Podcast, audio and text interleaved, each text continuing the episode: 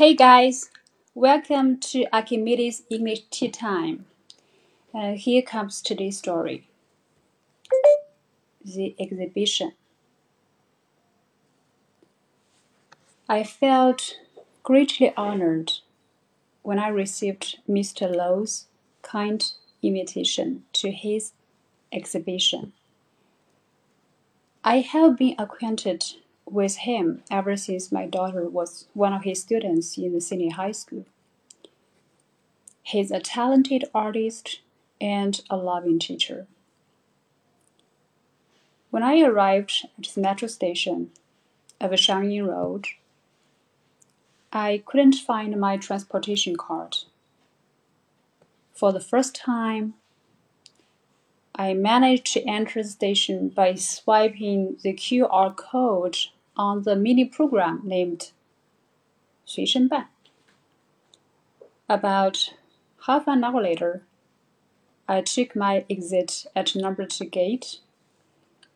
Then I walked down the Huayuan Road until I crossed the traffic light.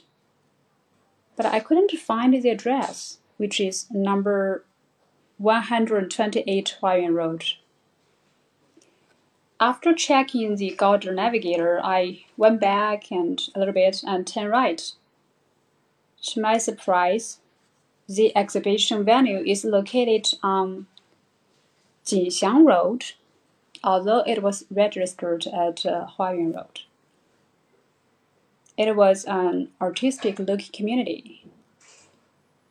When I went inside, the opening ceremony had already begun.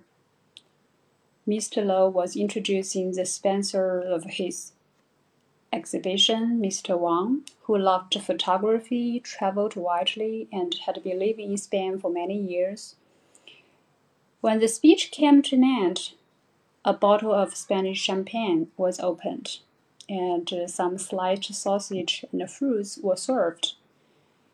I took a glass of champagne and congratulated Mr. Low on his exhibition, and then I strolled around to appreciate each painting. There were paintings of objects, portraits, and uh, landscapes. So actually, art was like all Greek to me. I was standing in front of a painting of a water town that looked like Wuzhen for a long time wondering why the buildings in the painting all seems to be tilting eastward. A young lady was standing next to me, so I struck a conversation about my postment. And uh, she smiled and began to explain how an impression that the buildings were tilting was created when pedestrians were walking by. And by retaining that feature, viewers may shape a sense that the buildings were dynamic rather than still.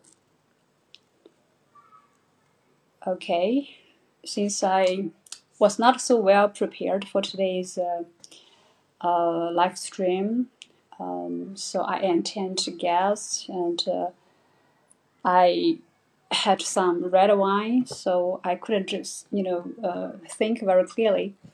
And so I came, you know, here's the topic I came up with for today's discussion. Can you guess what happened after the conversation between me and the young lady? And here is a hint. What you can learn from this story is that it is wonderful if you can find something or some interesting people to do something interesting together. In Chinese, that is 呃呃人生一大乐事吧，就是和有趣的人一起做有趣的事。Okay, so on this special occasion, because tomorrow will be the Mid Autumn Day. So I would send my best wishes to everybody and to my family, okay, and my friends. And 明月千里寄祝福，阖家欢乐庆中秋。Happy Mid Autumn Festival, and welcome to share uh, the ending of the story, your version of the ending of the story, uh, to my uh, WeChat public account. Okay, thank you.